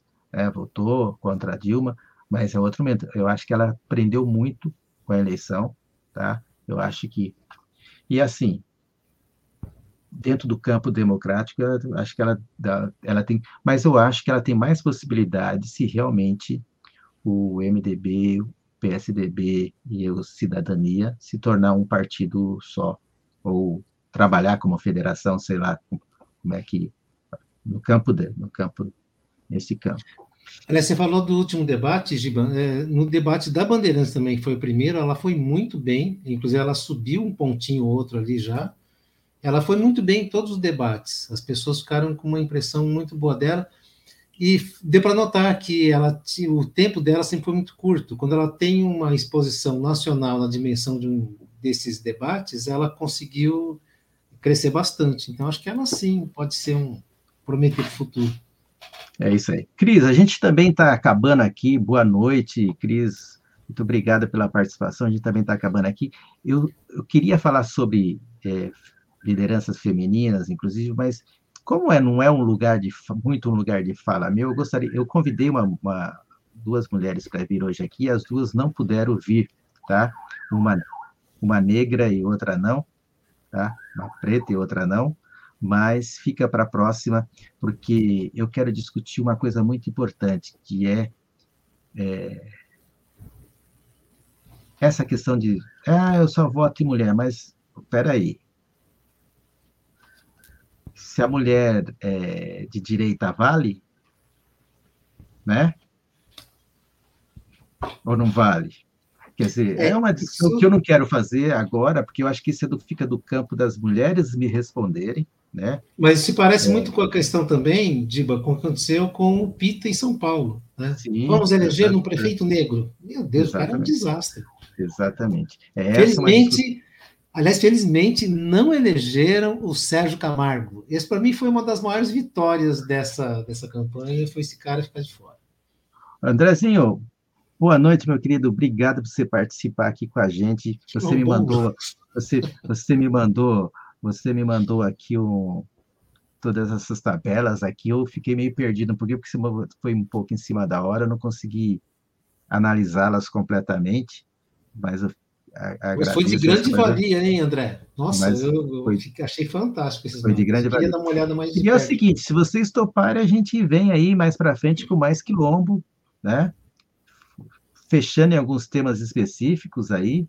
Obviamente vai ter depois em, em novembro, né, o pós-eleição, né? Mas a gente pode até fazer, mas antes do pós-eleição, a gente pode fazer em uma segunda, nesse mesmo bate-horário aí, lá por uma semana antes, talvez, da eleição, a gente pode fazer um, um outro quilombo discutindo como é que foi as campanhas né, presidencial até lá, batendo um papo, Legal. certo?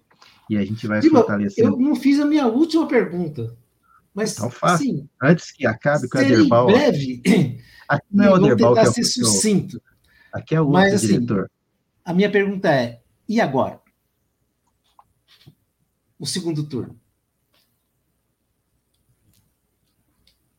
Eu não entendi. Repete. Repita. A minha pergunta é: e agora, diante disso? Ou seja, o segundo turno, o que, que a gente, expectativas, perspectivas que a gente tem?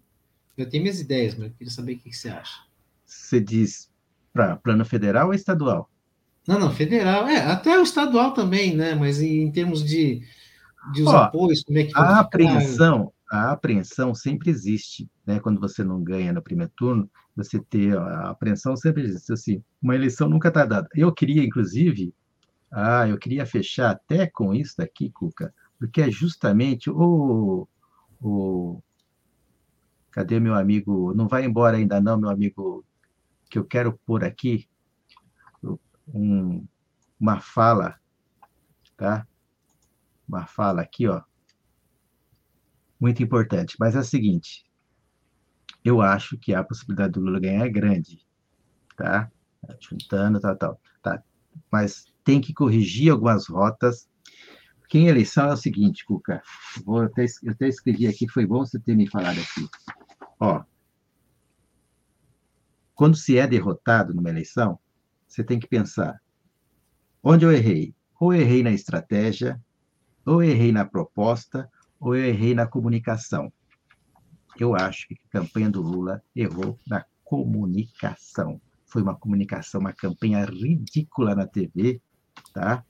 De, de, de coisa horrível, uma campanha horrível na TV. Então, errou na, na, minha, na minha concepção, errou na comunicação, tá? Mas tem todas as possibilidades de ganhar, mas a apreensão é grande, tá? A apreensão realmente é grande com, isso. O, o, o Coelho disse que pode explicar todos e mandar os links dos meus artigos científicos sobre o assunto. Pô, André, a gente vai adorar. Manda para mim, aí eu passo para o pessoal do grupo lá, inclusive, que você não está lá no grupo, eu passo lá no grupo, tá? É, se você quiser voltar para o grupo, pode voltar, tá? Faz favor. É, já estão, as conversas já estão mais maleáveis lá, e se manda eu queria fechar com isso aqui, Cuco. Ó. Olha só, que tem a ver com isso. Ó. As tropas que sonham com a vitória são tímidas e presunçosas ou debilitadas pela preguiça. Ao contrário, aquelas que, sem pensar na vitória, exigem o combate, são tropas enrijecidas no trabalho, aguerridas, destinadas a vencer. Tzu, a arte da guerra. Eu não sabia que você ia fazer essa pergunta no final. Olha que coincidência. É, é que a gente é transmissão de pensamento. Portanto, não, a gente não tem que pensar nessa questão, a gente tem que pensar é amanhã, quer dizer, a, né, quem quem está na luta, né? Então tá aí, ó. Não é só sonhar com a vitória, tem que Sim. fazer a vitória. Né? Então é uma, é.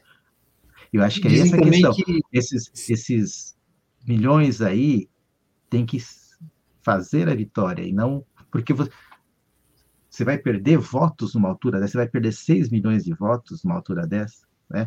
Sabendo que você tem que ganhar, você pode ganhar mais 5, 3 milhões de votos, 2 milhões, que já está bom, né? É, que seria para você alcançar 50, 51%. É, e dizem que segundo turno é sempre uma outra eleição, não é repetente da primeira, é uma outra Exatamente. eleição. Na Bahia, por exemplo, o, na eleição para prefeito, o menino que agora também está para governador, lá, o que se declarou pardo, ele foi mal no, no primeiro turno, e ele virou no segundo turno e ganhou. E estava bem abaixo. Então, assim, tem que tomar cuidado. O alerta tem que estar tá mantido, que é uma outra eleição, sim. Lógico, mantido as devidas proporções, né? É uma outra eleição. Então, assim, você tem que continuar firme. E aí é que lá, analisar onde eu errei, né? Se foi na estratégia, se foi na proposta, se foi na comunicação, e, e mudar minha rota, e acertar minha rota. Tá? Então, assim, lição de casa, Cuca, pensa onde foi que acertou, onde foi que errou, e a gente conversa na próxima, inclusive com os dados do nosso colega André Nage. Né? Ele disse que só vai fazer isso aqui, os artigos deles, só depois da eleição. Ele não quer, ele não quer apostar antes. Piquinha, muito obrigado por esse bate-papo aqui, querido. Imagina, eu que agradeço. Era, era necessário a gente fazer, né? Uma pena que o Cris não pôde entrar. É, o Cris, eu convidei a esposa do Cris, mas acho que ele não está afim de trazer a. Ela não. Quinta-feira, canal Vitrine do Giba, giro da vitrine, como sempre, essa semana ainda, giro 98, tá? Muita coisa boa, estaremos lá. E se você gostou aí, depois vai ficar aí desse bate-papo, desse pod vídeo, porque isso aqui é um pod vídeo, não é? A ideia é a gente conversar mesmo, é um pod vídeo. Venha para o Quilombo do Giba também, Tá? Agradecer a todos que participaram aí, André, Cris, o Cleuder. O Cleuder eu preciso trazer aqui, que depois eu vou falar, mandar uma mensagem com ele. Eu preciso trazer o Cleuder aqui, para a gente, junto com a irmã Rosinha, o nosso amigo mineiro, torcedor do Cruzeiro, o músico, é, é, nosso amigo músico lá, o Richard, tem um, tem um, tem um monte de gente que eu estou para fazer um bate-papo de novo aqui em novembro, aí específico do movimento negro. Tá bom? Falou, Cuca. Um abração e até a próxima. Até a próxima. Tchau, tchau. Vamos com a gente aí. Vamos fechar aqui com a nossa musiquinha. Tchau. Thank you.